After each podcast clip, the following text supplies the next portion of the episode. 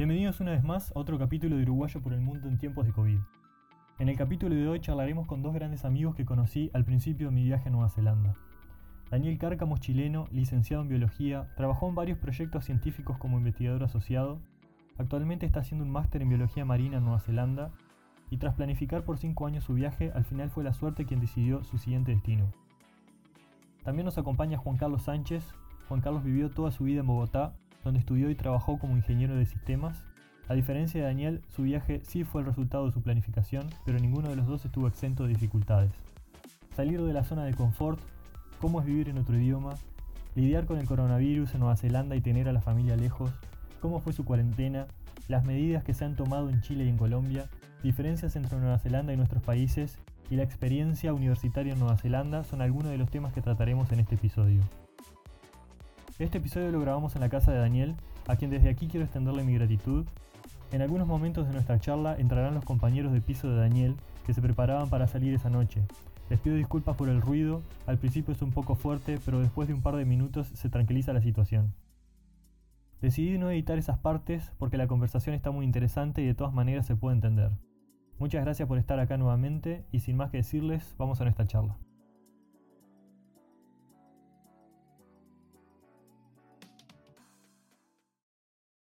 Vamos a arrancar y no importa, no importa lo que pase. Oye, si, si es que en algún momento no entienden algo de lo que digo, voy a tener que, Hay que explicar. Ese es, uno de los pa- ese es uno de los temas de conversación. Ajá, sí. La cantidad de palabras que hay. Los chilenos tenemos. Sí. Sí, sí, y bueno, cada uno de nosotros supongo que tenemos Sí, nuestro sí, detalle. sí, No, no, pero yo creo que nosotros tenemos más. montón. Tenemos más. Sí.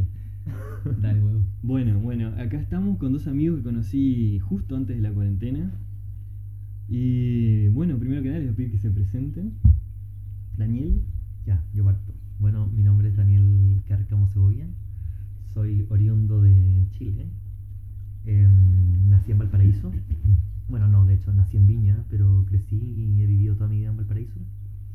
Hasta que decidí mudarme a Wellington después de estar planificando como hubo más de cinco años poder venir y estudiar en el extranjero.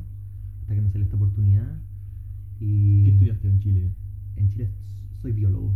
Estudié licenciatura en biología eh, por cuatro años y fracción. Y sí. Y, eh, y trabajaste de biólogo. Trabajé, después de terminar la universidad, trabajé cuatro años. Mm. Cuatro años y quizá un poco más. Sí, en diferentes proyectos científicos, eh, como, como investigador asociado a esos proyectos con mi profesora que me formó en la universidad en Chile en Valparaíso. Estudié en la Universidad de Valparaíso. Y eso, así que después de estudiar esos cuatro años en la universidad, después trabajar cuatro años, y bueno, y durante esos ocho años yo ya estaba pensando que quería en algún momento volver a estudiar después de mi pregrado y en el extranjero un posgrado, un máster o un doctorado. Y al final todo se articuló para que fuera un máster y para que viniera aquí a estudiar a, a Wellington en Zelanda. ¿Vos, Juan Carlos? Y yo soy Juan Carlos Sánchez, soy de Colombia. eh, toda mi vida he vivido en Bogotá. Soy ingeniero de sistemas. eh, y venía pensando hace tal vez tres años en ir a estudiar inglés a Canadá. Fue mi primera opción. eh, por una serie de, temas de querer vivir allá y varias cosas. Y por todas las vueltas que da la vida, terminé En Wellington. En Wellington. Wellington fue una decisión premeditada. Fue como dos noches dedicado a mirar las diferencias entre Oakland y Wellington, que fueron las ciudades que al final seleccioné. Pero así la- lo tenía ahí como segunda opción a lo, a lo de Canadá. Lo de Canadá era mi primera opción. Y de hecho yo ahorré pensando en Canadá. Pero el tema es que yo estoy aquí estudiando inglés. eh, faltaba aclarar eso. Em, pero mientras en Canadá, si tú estás estudiando inglés, tú no puedes trabajar. Ah, ya será como la diferencia. Entonces, claro, eso me frenó todo porque Ujú. eh, pues yo tengo que pagar algunas cosas allá en Colombia. Y acá también. Y acá también. Entonces... La vida acá no es barata.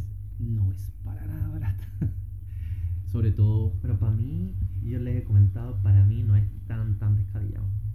La comparación con Chile. en comparación con Chile. Pero yo creo que para el caso Uruguay y, y Colombia, para ustedes, yo creo que realmente es grande la diferencia. A eso iba. Pero para mí, Depende. eh, Chile es caro. Depende, depende de Chile tu moneda. Es como, no sé, para los franceses venir acá, no hay mucha diferencia, Mm, pero sí. yo no. De hecho, la, la, la sugerencia una vez estás acá es no hagas la conversión porque te vas Sí, a sentir sí. mal. Creo que esa, esa es la diferencia de los europeos con nosotros, es que a nosotros nos mata el cambio y al europeo se le multiplica la plata. Se multiplica la plata, sí. Oye, pero igual en tu caso fue súper premeditado, pre- premeditado, como Canadá, Nueva Zelanda, como que lo tenía ahí, claro, entre... Lo tenía. Mi idea era irme del todo para Canadá inicialmente. Y, mm, pero entonces en algún momento te surge esa duda de ¿y qué si no me gusta y es un Ujú. cambio tan grande? Entonces dije, bueno, más bien, ¿qué tal si en vez de irme de una para allá, hago un curso de inglés y, y miro qué tal es la ciudad? Esa fue mi idea inicial, pero de nuevo, como no podía trabajar, entonces dije, bueno, ya no es Canadá, pero sí necesito mejorar mi inglés porque lo mismo, en mi caso es, es buscar un trabajo allá, pero si no puedes mantener una conversación en una entrevista, pues va a ser muy difícil. Entonces, inglés es la primera opción y empecé a buscar dónde quiero, bueno, ahora escojamos el país. Entonces empecé a buscar de todos los países y para mí, porque eso digamos que va, para mí es personal y, y es como la sugerencia para todas las personas es, ¿qué te gusta? Porque no es lo mismo tu objetivo que mi objetivo. Claro, por eso yo te, te preguntaba, porque en mi caso fue completamente distinto, o sea, yo estoy aquí por azar. O ¿No tenías otra opción? o destino, ¿Cómo, fue? ¿Cómo llegaste vos a decidir? Lo que pasa es que como yo quería hacer un posgrado en, en biología, en este caso en biología marina, me estoy especializando acá en biología marina específicamente. eh, bueno, y continuar los estudios en una carrera científica es distinto que quizás hacer un máster en diseño o un máster en finanzas, porque esos son másteres donde tú vayas a hacer curso y postuláis a la universidad y como que en el fondo te aceptan o no y entras a clase. Pero en mi caso es distinto porque eh, en ciencia tú tenés que tener un profesor que te acepte en su laboratorio y que te dé o te ofrezca un proyecto de investigación en el que tú te puedas anclar y, y así. Entonces es como más de equipo. Es como... No sé si me entienden. Sí, Sí, sí, sí, sí, equipo con el profesor. Claro, entonces en el fondo, para uno continuar estudiando en, en esto, como en el mundo científico, tenéis que hacer nexo, tenéis que estar en un proyecto de investigación, tenéis que tener un- una idea clara de lo que vais a desarrollar, cuáles son tus objetivos, cuáles son tus hipótesis, cuáles son los resultados que esperáis obtener. Eh, y en este caso, por eso te decía, yo mandé, es un poco azar como llegué acá, A varios. porque yo mandé mails a profesores por todo el mundo. O sea, mandé a Canadá, mandé a Estados Unidos, mandé a Inglaterra, mandé a Australia, mandé también a Nueva Zelanda. Ujú. Eh, entonces, eh, el único profesor que me respondió fue el de Nueva Zelanda. Los demás ni siquiera respondieron. Los demás ni siquiera me respondieron. O sea, ni siquiera se dieron la molestia de decir no, gracias. Ujú. Es que quién sabe cuántos mails deben llegar también. Sí. ¿No tantos? ¿Pensás? Mira, les llega. Pero no es como así algo, algo, Sí. algo tremendo que se te haga una avalancha contestar. O sea, no. Yo creo que es más de ego. ajá. Yo creo que es más de ego porque en este mundo igual hay, en el mundo científico hay, hay muchos egos, hay mucho... Qué lástima, es la parte humana de la ciencia. sí. Entonces por eso yo siempre digo que llegué aquí como... Porque Es el un vi- como, contraste, el ¿sabes? viento, Porque- como que el viento me trajo. El mío, el mío no fue casualidad, o sea, y de hecho me gusta que sea así normalmente, es como, bueno, que me, me gusta comparar, decir, listo, no este sí, quiero esto, porque Nueva Zelanda fue así, yo dije, bueno, me voy a Estados Unidos, no, a Londres, ta, ta, ta, y dije, Pero porque eres tú estructurado. porque sí, usualmente trato de hacer las cosas Bueno, así. yo igual soy súper estructurado. No, no, no estoy diciendo que tú no lo seas. no, pero te digo que para mí es chistoso. No, Para mí es no. chistoso porque yo, para mí lo ideal era llegar así como que todo me fuera saliendo como yo lo Como quería. el plan, sí. Sí. ¿Cachai? Como, oye, si me quiero ir a Estados Unidos, ya, me quiero ir a California, me quiero ir a esta universidad, me quiero, quiero hacer este proyecto específico, quiero trabajar con este modelo biológico. Eh, entonces al final la vida de cierta forma me está enseñando de que tengo que igual de repente soltarme y como, adaptarse. y como me tengo, tengo que tener esa capacidad de adaptarme y de igual dejarme sorprender un poco. ¿cachai? Sí, sí. Y no podías elegir. Y O sea, claro, claro. era quien te respondía. En mi caso Exacto. yo podía En tu elegir. caso tú podías entonces, elegir. Lo podías uno- mantener como bajo control. Claro, porque cuando puedes elegir es, el dinero, las referencias, las condiciones. Y en mi caso fue, eh, yo vengo de una ciudad muy grande, muy poblada, muy activa, mucho ruido, De Bogotá. de Bogotá. ¿Cuántos millones hay en Bogotá? Uf, buena pregunta. No sé cuántos somos, Ah, lo googleamos, no te preocupes. pero somos un montón. Creo que, si no estoy mal, creo que Bogotá tiene más habitantes que todo Nueva Zelanda. Mm. O sea que con eso. Y muy ruidosa la ciudad también. Entonces, al ser así, mi eh, idea era venir a una ciudad más tranquila. Quería descansar un poco de, del trabajo estresante, sí. la- del ruido. Entonces dije, bueno, ¿qué ciudad, qué país me ofrece eso? Llegué a Nueva Zelanda. Y ahora en Nueva Zelanda, ¿qué ciudad me ofrece como un poco de tranquilidad, pero no quiero perder del todo la ciudad, tampoco quiero irme pues a que las hay, hay ciudades donde puedes conseguir en, la isla sur donde puedes conseguir algo más más Mm. más más tranquilo, entonces dije el punto medio y para mí era importante encontrar una ciudad donde no no haya muchas personas que hablen español. ¿Sí? ¿Les parece que somos pocos latinos? Sí, que Sí. a mí me habían dicho que yo me iba a encontrar con muchos aquí en Wellington. Y no me he encontrado con muchos. A mí me ha parecido eso también. Creo que una de las razones son las visas, que para nuestros países, bueno, para Chile son mil visas. Ustedes no tienen de estudio y trabajo. De, no tenemos. ¿Estoy seguro? de trabajo y vacaciones para Chile son mil, Argentina son mil, Colombia no tiene, Uruguay 200 y Brasil, que me parece ridículo, son 209 millones de personas y tienen 300 visas. Chuta.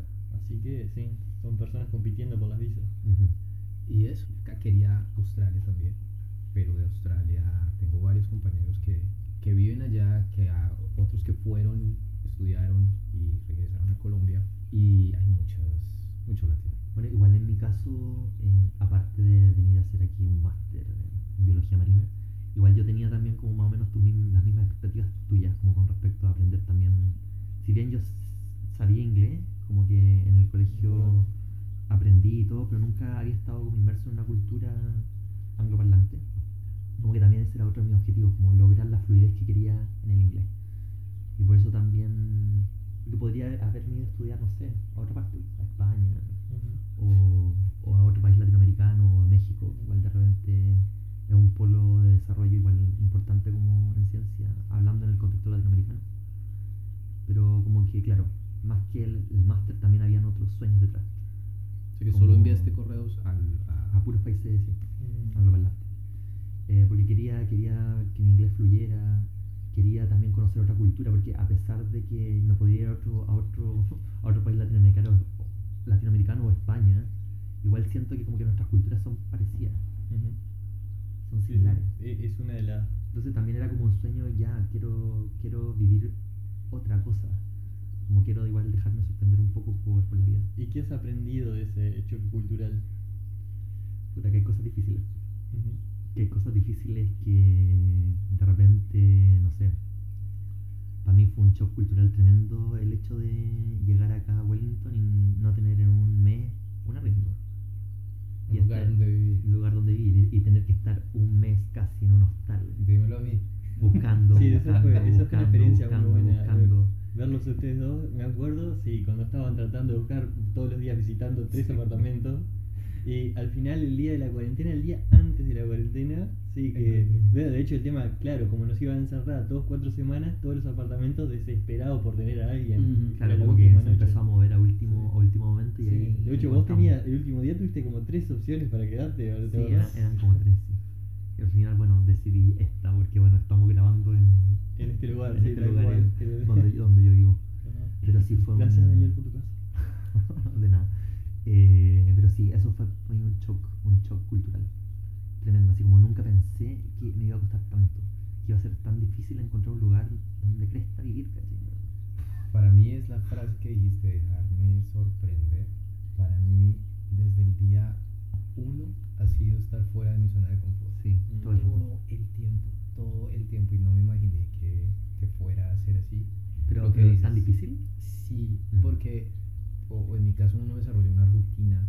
Entonces ya tenía como mi lugar, mi apartamento, mi trabajo. Ah, tú, tú Eh, en, en Colombia, estabas solo, eh, eh, vivíais solo todo. No, no, no, no vivía solo, pero me refiero a que tú conoces dónde te mueves. Ah, obvio, sí. ¿Me entiendes? Entonces, eh, Sí, más toda la vida, área, toda tu vida. Pero acá llegas a un lugar donde no hablas muy bien el idioma, donde no conoces a nadie. No Yo no había estado nunca en un hostal. Nunca. Que nunca había nunca estado. había Yo, estado yo en por lo menos sí había estado en hartas ocasiones. Entonces, eh, hasta eso, hasta llegar al hostal y listo, toma tu tarjeta. Ven, es que yo no, he estado. Me explicas cómo, cómo Ajá. funciona esto, porque fue hasta, hasta la misma recepcionista y su cara como de, ¿nunca? No, nunca. Es mi primera vez. Sí. Entonces, el no conseguir, porque yo dije en una semana consigo. No, No, olvídate. una semana, fue mes y medio. Uf, yo también tenía esa expectativa de venir a un apartamento, sí, que al final terminé viviendo en un hostel, pero sí. Es, pero en medio de todo, te, te hace crecer personalmente. Porque para mí ha sido eso, como un Sí, pues, te crecimiento, porque me ha tocado hacer cosas que no, antes decía no, por pena, por... Y me refiero a no, no necesariamente cosas De no tomar el malas riesgo. o En- cosas en un que no tomar el te- problema. Te, sacan de tu zona Pero de no querías confort. tomar el riesgo. Yo quería, tú, tú no querías tomar el riesgo antes. Antes no, porque tú estás en tu zona de confort, no hay necesidad, lo puedes evitar. Pero acá es, no hablas bien, tienes que ir a, a- a conocer el lugar, el Y, apartamento, y- y- hablar. y todos los días, yo, yo siempre le cuento a mi, a mi familia, o sea, todos los días te pasa algo. O sea, todos los días te, te pasa algo en la cotidianidad que tenés que resolver. Sí, Es cambio tras cambio tras Claro. cambio. No es que ya tienes tu rutina acá, no, es que como que siempre algo te logra y- sorprender. Ujú. Sí, Y hay algo que tenés que solucionar, o hay algo que te sorprende, o hay algo que. un show cultural. eh, ¿Y cómo ven eso? ¿Es una situación en la que lo supera el estrés o siempre se supera y tiene un resultado positivo al final? bueno, tenéis que partiendo sumarle que esto lo podríamos haber vivido en cualquier momento de nuestras vidas, pero bajo ciertos parámetros normales, como con un nivel de estrés que hubiese sido normal. Pero súmale igual el coronavirus. Ujú. O sea, yo creo que es igual cambia el panorama. Eso, Sí, sí. sí, a ustedes les dio el coronavirus. Sí, eso. O sea, cambia, cambia la perspectiva. Cambia total. En mi caso fue pagar para venir acá y estudiar inglés y encontrarme con tienes que tomar clases en línea. Eso es un choque que uno dice. Sí, sí, me pude haber quedado en casa. Claro. Yo creo que al comienzo es estresante porque es un cambio y, y, o sea, siempre hay una predisposición al cambio eh, en algunos más que otros, difícil. A, a mí me costó mucho aprender a convivir con otras personas, por lo mismo, yo no vivía con las personas, entonces estar en un hostal, eh, O compartiendo una casa. compartir, escuchar a la otra persona, ser tolerante, Claro, tenés que transar. Claro, pero entonces como que al mismo tiempo se abre como un nuevo mundo porque fue conocerte, Sebastián, luego fue conocerte a ti, Daniel, fue como empezar a, venga, esto no solamente es malo porque al comienzo es difícil, pero una vez Al final logras adaptas. pasar eso es como que ves, se amplía y ves las cosas Hay cosas buenas buenas, y, y eso ayuda un montón. Como, claro, Sí, como hay algo fértil, que de esa fertilidad va a crecer algo, Sí.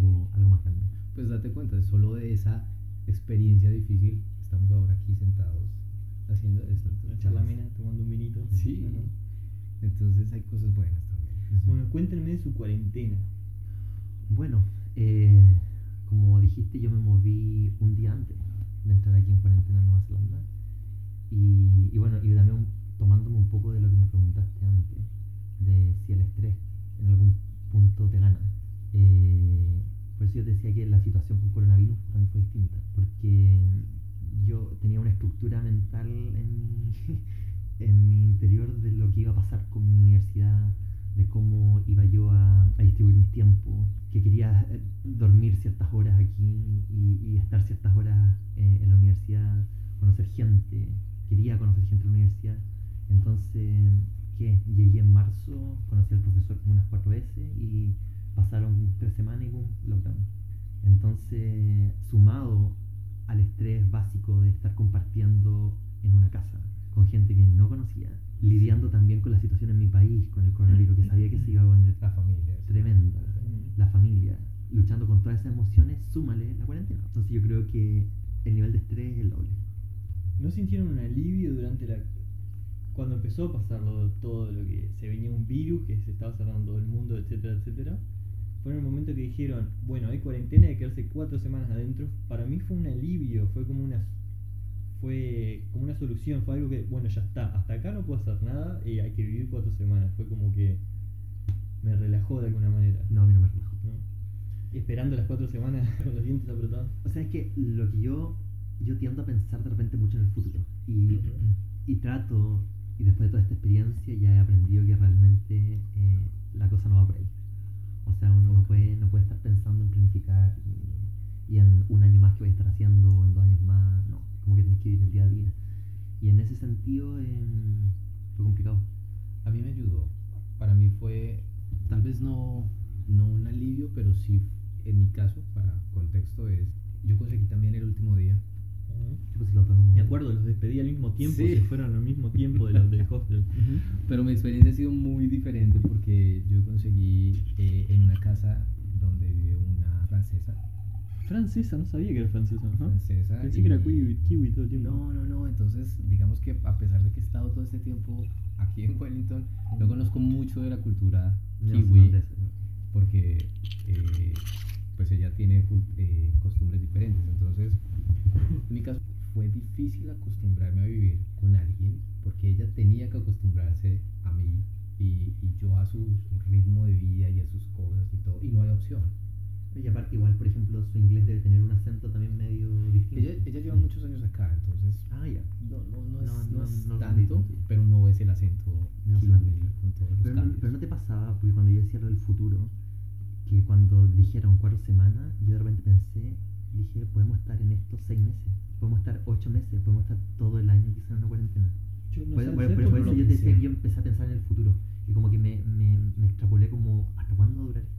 Yo pensé que no en cuarentena porque no puede, por el tema de la economía, ¿no? para mí no se podía parar. De hecho, no sé si les conté, eh, tenía una amiga que me dijo en Uruguay que le, iban a, a dar 150 millones de dólares para las empresas y mi amiga me decía que por qué esa plata no se la daban a la gente en general y que toda la gente se dividiera ese dinero, 150 millones de dólares, en las personas uruguayas para sobrevivir la cuarentena.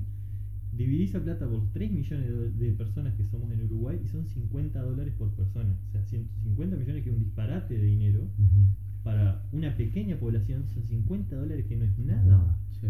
Este, entonces empecé a pensar cuánta plata se necesita para tenernos encerrados y llegué a la conclusión de que en algún punto nos iban a dejar morir a- antes de que seguir pagándonos porque se iba a terminar el dinero, o sea, no es, no es posible mantenernos tanto tiempo. Así que sí, de hecho pensé que con, con el tema del coronavirus iban a morir muchas más personas de las que murieron, que hoy en día son 600.000 personas en el mundo, no es tanto. Yo la verdad no lo pensé, no, no llegué a proyectarme a cuánto tiempo podríamos estar encerrados, porque empiezas a notar los cambios de Rápido. culturas, empiezas a notar las diferencias.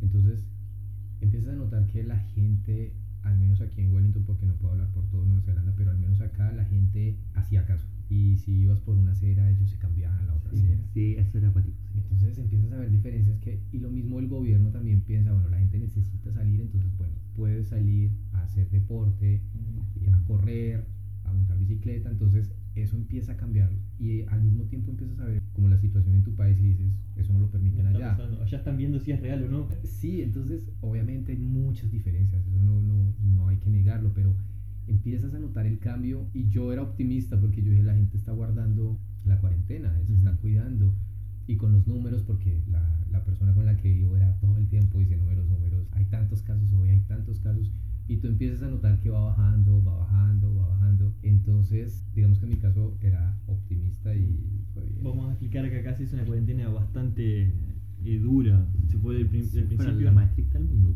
Sí, no sé cuántos, creo que había unos 20 casos. Se cerró el país.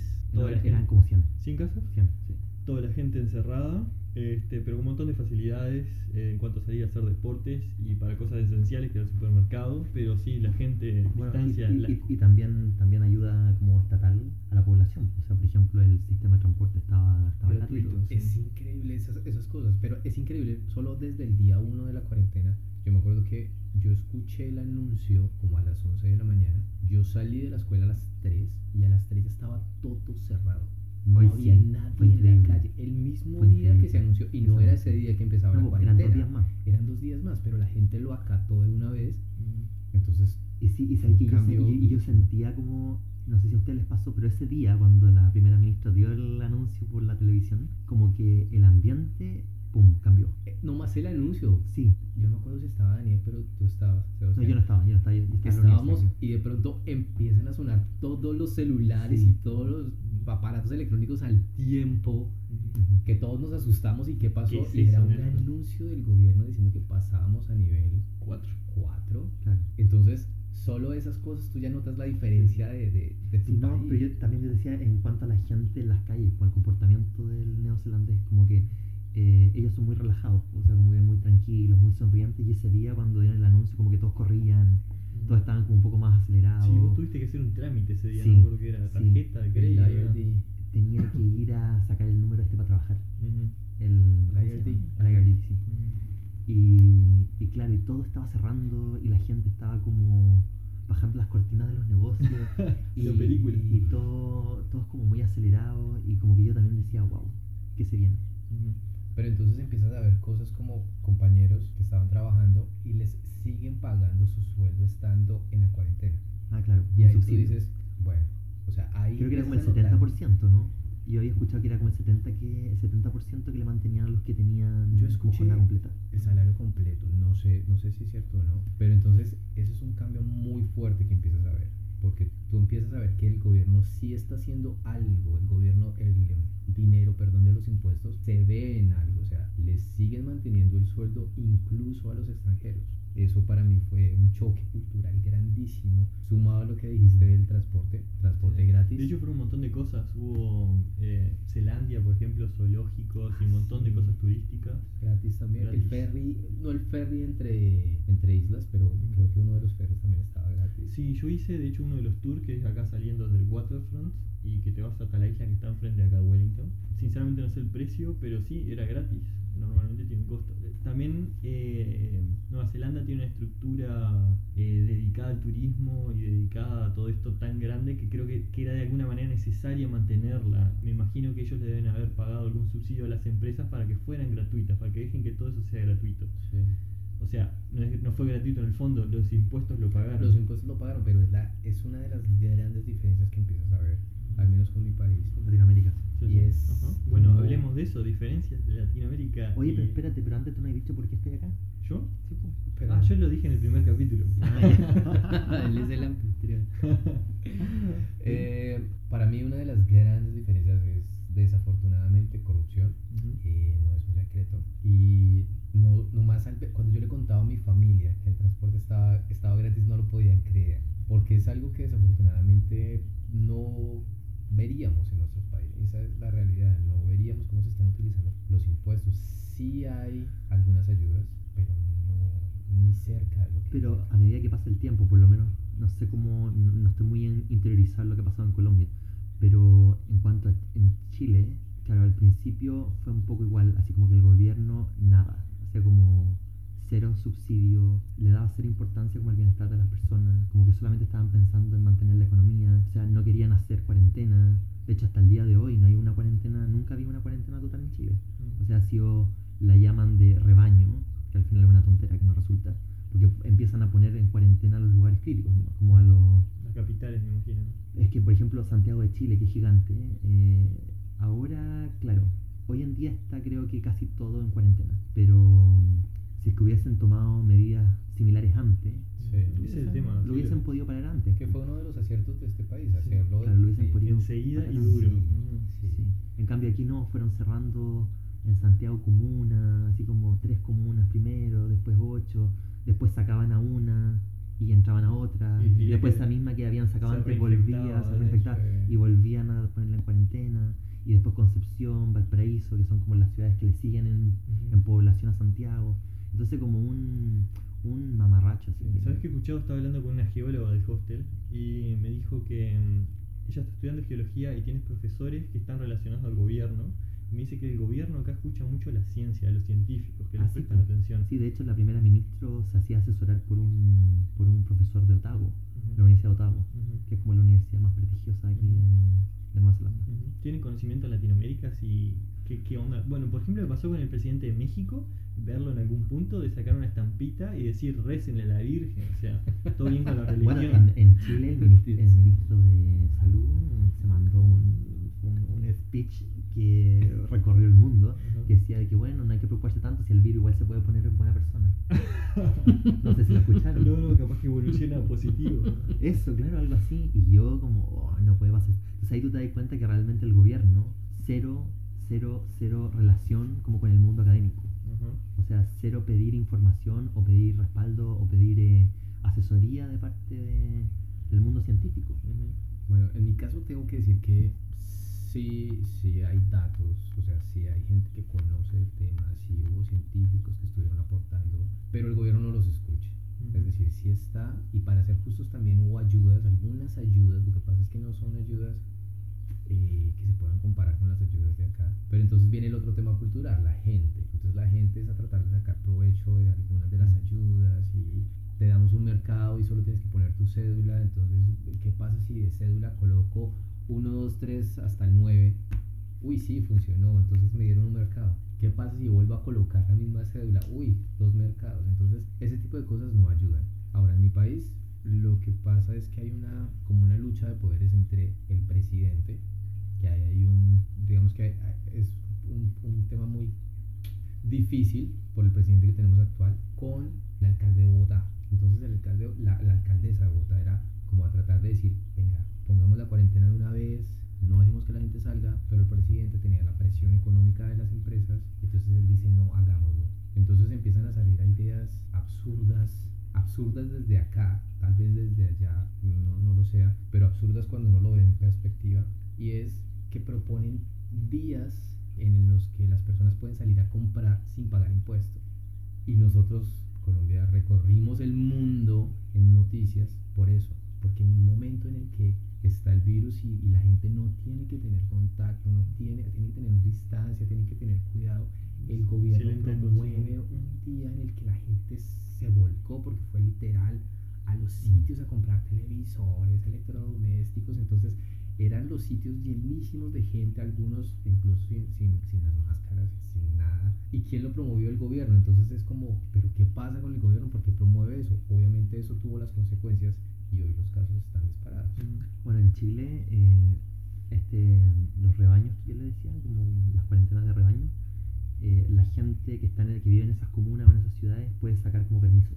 Porque claro, no tienen que salir a comprar y hacer como Hacer la vida. Hacer la vida como en el fondo lo, lo- mantener las cosas básicas para vivir. Y o sea, podéis sacar permiso para todo. Entonces como que yo también le decía a mi mamá, pero debería saber solamente como ciertos permisos, así como para hospital, para, para ir a comprar, pero la gente saca permiso así como para todo, hasta para ir a vaciar el perro. Sí. Nosotros hemos tenido, bueno, nosotros Dani. en Colombia eh, han tenido como etapas, entonces es como solo pueden salir los hombres un día, las mujeres otro día. Se probó eso y no funcionó. Listo, entonces ¿Y los hombres y las mujeres por separado no sabía? sí. Y hoy esta es eh, por cédula. Eh, entonces han probado varias cosas, han probado eh, por género. Un día salen los hombres, otro día salen las mujeres. La idea es lograr minimizar lo, lo más que se pueda. ¿Sabes si funciona? O sea, si No está- funcionó, Ajá. no funcionó. La gente sale mezclada igual. O, o sí se ve. Me, me llama- me llamaría la atención Mira. ver un día solo mujeres y otro día solo hombres en la calle. Sí, la policía no alcanza a controlar todos los sitios.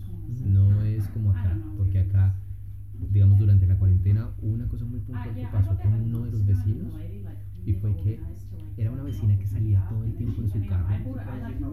y la policía, los vecinos anunciaron a la policía, la policía fue hasta la casa y le golpeó y le dijo, señor, ¿usted por qué está saliendo todos los días en su carro? Usted no puede salir.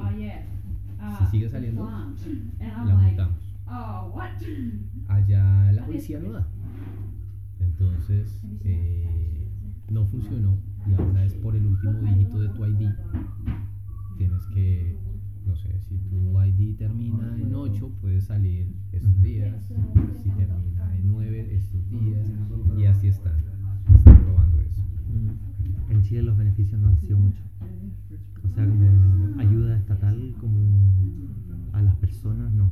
Bueno, ustedes saben que en Chile eh, hay un segregamiento como entre en cuatro clases sociales, así como están súper marcadas, como clase alta, como dos clases medias, una como media alta, media baja y después tenía extrema pobreza. Entonces como que todos los recursos fueron enfocados como al extrema pobreza, en solo dar algunos bonos como de 50 mil pesos que ¿Cuántos son en, en dólares americanos, 50 mil pesos chilenos? 50 mil pesos chilenos serían Uno- 100, 100, 100 dólares neozelandeses. Siendo así 50 americanos más o menos. Bueno, ¿qué diferencia han encontrado entre nuestras culturas y los kiwis?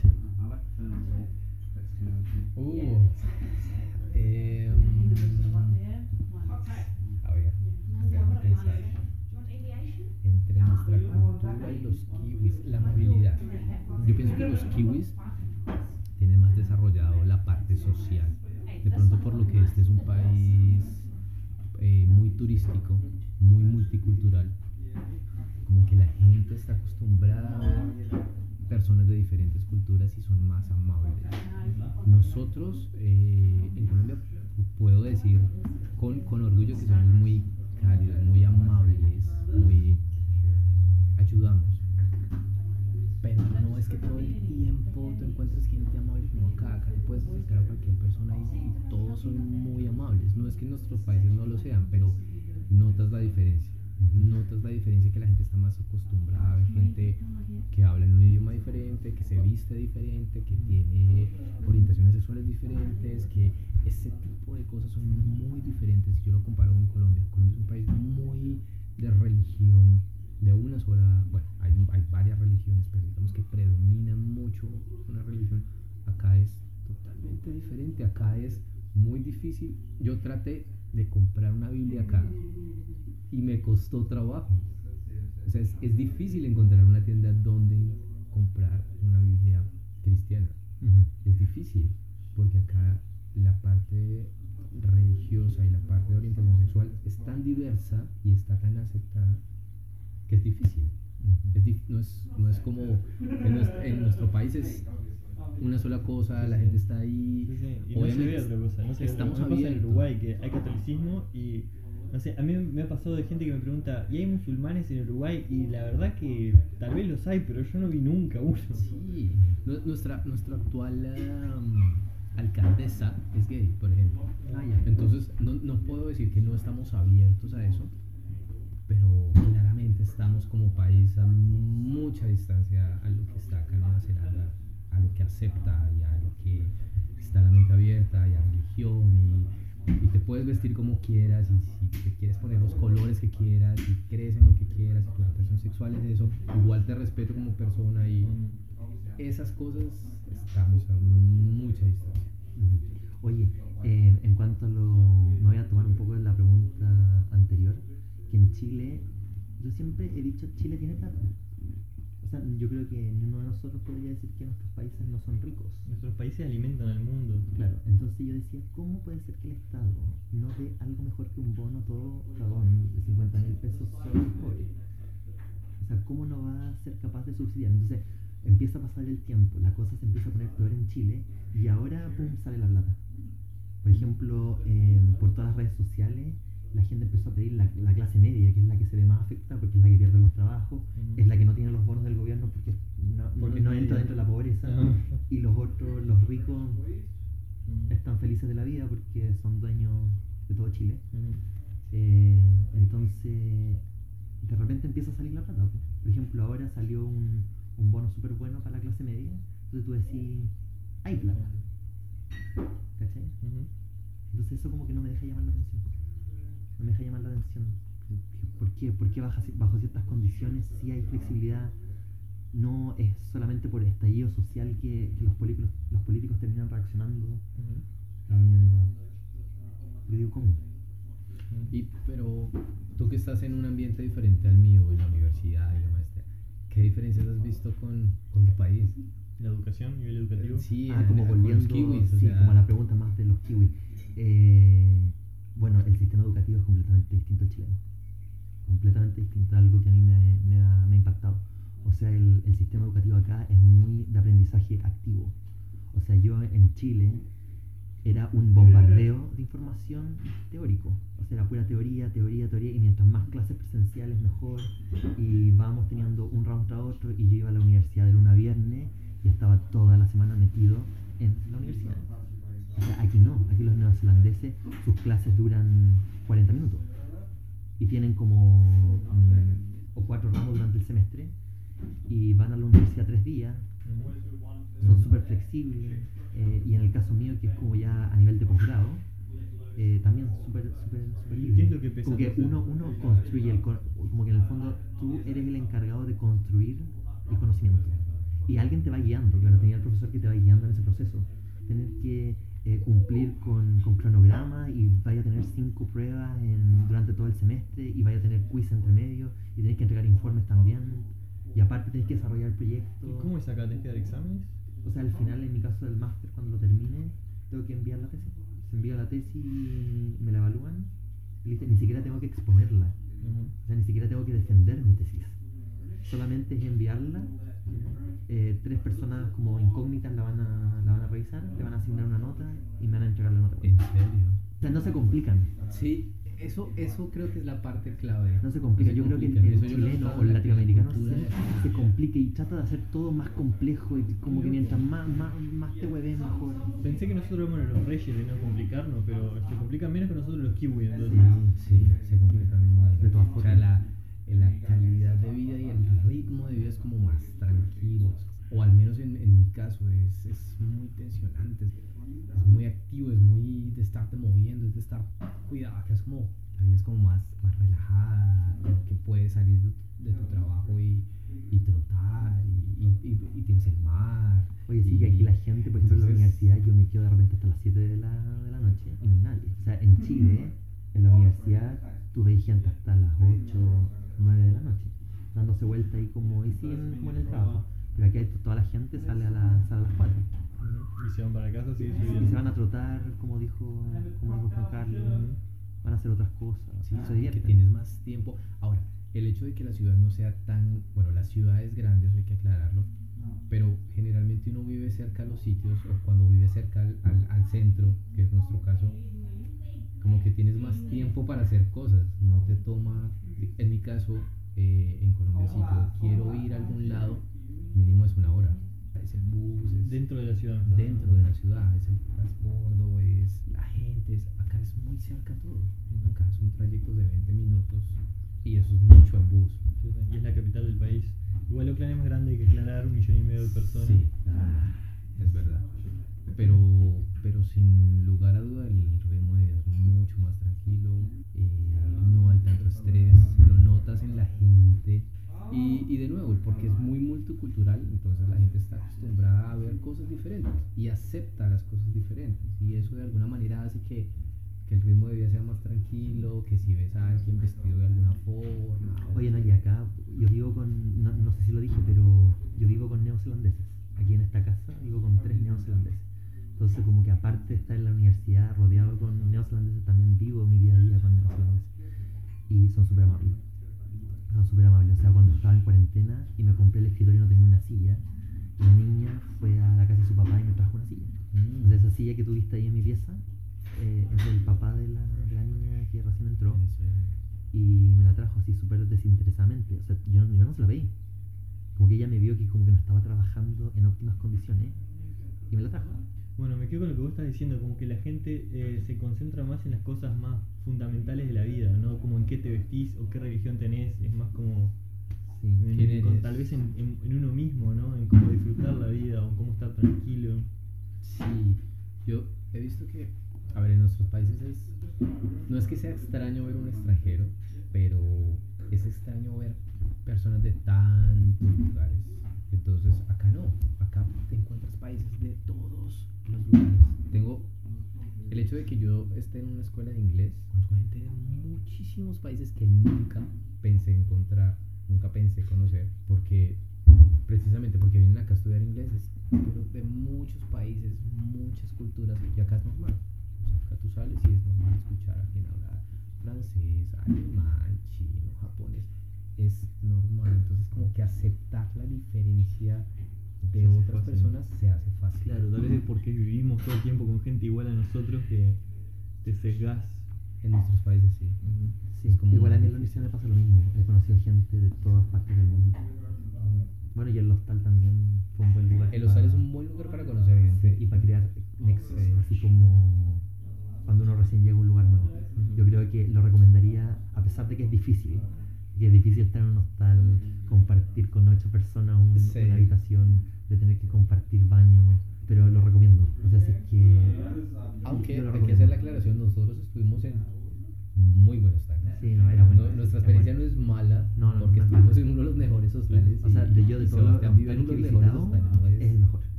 Sí. Es- Sí. Eh, supuestamente es el segundo mejor de Oceanía. Sí, o sea, no, no es que estuvimos en el hostal sucio, feo. Pero igual, pero- no. sí, pero es que igual yo hoy no, no tenía espacio. No tenía el espacio para poner tu ropa, no tenía espacio para... Si eres la persona que te gusta tu, tu espacio, O un escritorio simplemente como para trabajar. Sí, sí, Y esas son las cosas que De hecho, he tenido, he tenido problemas con el podcast para grabar, ¿viste? Tengo que hacer los capítulos, tengo que gra- grabar las intro, hacer algo, grabarme a mí mismo. Y sí, es todo el tiempo gente entrando y saliendo, sí, he tenido problemas.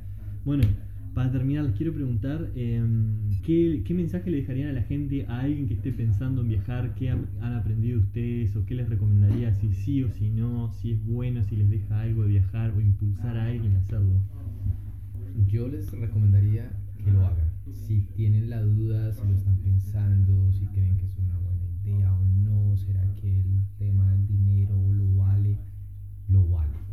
Lo vale totalmente y sin lugar a dudas una experiencia que le ayuda a uno a crecer personalmente, espiritualmente.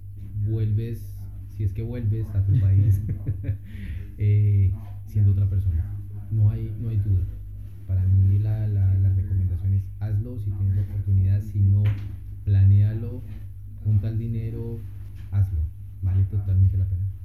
Bueno, en mi caso, yo antes de esta experiencia de irme a estudiar acá en Nueva Zelanda igual había viajado, pero siempre eran viajes de placer o viajes como por trabajo, por ir a presentar ciertos trabajos que hacía en Chile como, como biólogo, eh, pero eran tres semanas, un mes, a lo más. Vacaciones. Y era como, claro, en el fondo trabajo y vacaciones lo podía congeniar perfecto. Y lo que le recomendaría a la persona que está pensando, que está pensando en salir de su país, de Latinoamérica por un buen tiempo, un año o más, o ocho meses, no sé, eh, que lo haga. Que lo haga, sí, yo creo que vale la pena. Como, como dijiste tú, eh, la ganancia es inconmensurable, o sea, no, no, no sé, no sé, ni siquiera, como que ni siquiera la puedo explicar como en una, en una sola frase. No se puede explicar económicamente. Pero lo vale. Pero lo vale, o sea, no, no, no- es, es- imposible explicar como el nivel de ganancia que, que la experiencia trae. Sí. No sé cómo verbalizarlo, pero eh, aprendí a, a transar, a, a conocer a otros, también analizar tu propia vida, como qué quieres, qué no quieres, Hacer cosas que no creías qué eras capaz de hacer, eras capaz de hacer, como también empujar tus propios límites, como que el- la, si- las situaciones eh, de repente es límite, entonces tenés que saber reaccionar. Y al final eso te va sorprendiendo porque son cosas que en tu zona de confort, como decís tú, no, no simplemente no las así. No las así porque te, estás rodeado de gente que te apoya, estás rodeado de gente que te puede tender una mano, tenías a tus amigos ahí al lado, tenías a, tu- a las comunidades que conocí. Y se Entonces, abren las, las se abre tu- o sea, se amplía tu perspectiva, Sí. porque conoces más gente como tú que ha hecho un esfuerzo para salir de una u otra forma y es como que eso te ayuda a ver que sí se pueden puede. hacer las cosas y que sí hay más, más cosas por visitar, más cosas por hacer, más metas por alcanzar, eso. Sí, por ejemplo, cuando te conocí a ti y tú me dijiste como que ya habías estado en otras partes y como que yo dije ya, no es tan difícil. valioso. Yo voy, voy. Si él pudo, yo puedo. En el fondo es eso, te vas encontrando con eso. Sí. O sea, lo difícil es salir, es tomar ese vuelo Exacto. desde Chile y venirte para acá. Y venirte con dos maletas. En Chile tenemos un dicho que dice, no sé si ustedes lo, lo, lo tienen, que para cruzar el río tienes que dejar algo atrás. Y cuando me vine de Chile fue eso. O sea, como que me vine con dos maletas y dejé todo atrás. Dejé amigos, dejé, dejé todo. Entonces es dar ese paso de confianza. Pero después cuando lo dais y ya estoy aquí y conocí gente como el Seba, decís ya, en realidad vale la pena. Eh, es posible. ese- eso va para otro podcast. Porque yo también dejé todo. Yo dejé mi trabajo y dejé una carrera. y dejé- bueno, no lo dejé, pero digamos que estaba en un muy buen lugar y dije. Iba un subiendo. Punto y Iba dije. subiendo, claro. No. Pero igual creo que de todas maneras, sin duda que ustedes dos vinieron acá a ascender de otra manera. Ustedes cuando vuelvan van a estar en otro peldaño. Sí, sí, aparte del crecimiento, hay que hablar que profesionalmente nosotros volvemos y, y sí, tenemos. Otro escalón. Sí. ¿Tú Otro crees? escalón de la Sí. escalera. Yo diría que en Chile no tanto, pero eso da para otro. Bueno, vamos a dejarla por acá porque nos vamos a un bar a encontrarnos con una amiga, a Una seguir, amiga de Reino a seguir Unido, sí. tomando otro vinito. y con un argentino, ¿no? Un argentino también. Sí, Gracias. Para despedirte, vos. sí, sí, es mi despedida porque yo me voy a Alemania. Bueno, muchas gracias por participar. gracias a ti. muchas gracias Daniel por la casa. Y bueno, ya escucharán esto. después. Ya. Hasta acá el episodio de hoy, espero que lo hayan disfrutado. La próxima charlaremos con Gustavo Campa. Gus nació en Guadalajara, México, y desde muy joven tuvo claro su camino. Alemania era su plan A, B y C. Estudió ingeniería en Ilmenau y nos cuenta un poco de su nuevo proyecto, en el cual asesora a latinos a venir a estudiar Alemania y los ayuda a sortear los desafíos que él mismo tuvo que afrontar. Diferencias educativas entre el sistema alemán y los latinos y cómo es tener una relación en Alemania son algunos de los temas que trataremos en el siguiente capítulo. Muchas gracias por estar del otro lado y nos vemos en el siguiente episodio de Uruguayo por el Mundo en tiempos de COVID.